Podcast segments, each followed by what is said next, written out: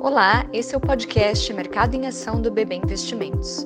Nossos analistas trazem informações que te ajudam a decifrar o mercado financeiro e de capitais. Olá pessoal, eu sou a Georgia Jorge, analista do setor de varejo do BB Investimentos, e junto com a Camila Oliveira, analista do setor de shoppings, vamos comentar um pouco sobre a performance das ações desses setores ao longo do mês de setembro. No mês de setembro, o Ibovespa caiu 4,8% ante o mês de agosto, diante do aumento de incertezas no cenário internacional e doméstico.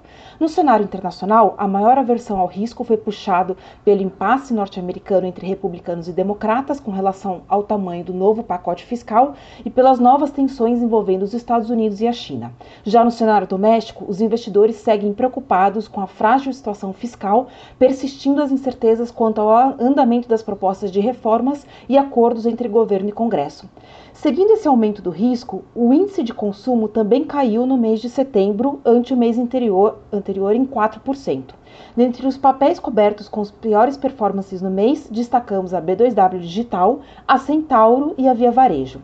A queda acentuada de papéis relacionados ao e-commerce foi um reflexo de notícias veiculadas no início do mês, informando que o Departamento de Justiça norte-americano poderia apresentar acusações antitrust contra o Google.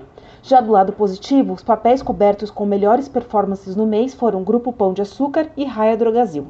O primeiro divulgou logo no início do mês a separação da rede de atacarejo açaí do grupo, o que favoreceu o desempenho do papel, com o mercado recepcionando muito bem a notícia dada a capacidade dessa separação em liberar o pleno potencial dos negócios separadamente. Já a Raia Drogazil passou por um desdobramento de ações e, ao apagar das luzes do mês, promoveu seu evento anual, por meio, do, por meio do qual trouxe ao mercado seu guidance de abertura de lojas para os anos de 2021 e 2022, além de maior detalhamento quanto aos planos envolvendo o lançamento de um marketplace e uma plataforma de saúde. Camila, é com você. Obrigada, Georgia. Olá, pessoal. Passamos agora para o setor de shoppings. Como já foi mencionado anteriormente, o Ibovespa caiu 4,8% em setembro, enquanto o índice imobiliário apresentou uma performance ainda pior, com queda de 8% no mesmo período.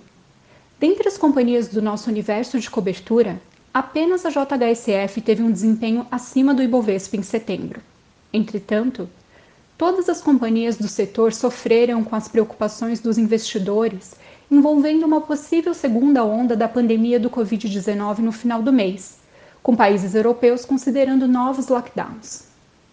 Assim, apesar do desempenho do segmento no mês, o índice de visitas em shopping centers reportou que a movimentação em agosto caiu mais de 59% na comparação anual. Entretanto, o indicador vem apresentando melhoras pelo quarto mês consecutivo após a reabertura gradual dos estabelecimentos. Além disso, de acordo com a Associação Brasileira de Shopping Centers, atualmente todos os shoppings têm autorização para funcionar, ainda que com limite de público e horário de funcionamento reduzido. Dessa forma, acreditamos que o foco do segmento deve passar para a normalização do funcionamento dos empreendimentos e os impactos deixados pela paralisação temporária e a reabertura gradual das atividades salvo novas ondas de aumento de casos de Covid-19 que desencadeiem medidas de isolamento social e fechamento do comércio físico em estados e municípios. Por fim, no final de outubro, teremos o início das divulgações dos resultados referentes ao terceiro trimestre de 2020 das companhias que cobrimos. A Multiplan apresentará seus números no dia 28 de outubro, enquanto a JHSF e a BR Malls estão previstas para os dias 5 e 12 de novembro, respectivamente. Esses foram os comentários que tínhamos para hoje.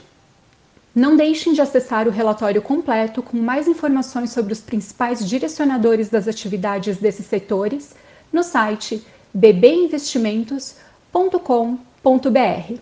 Até mais!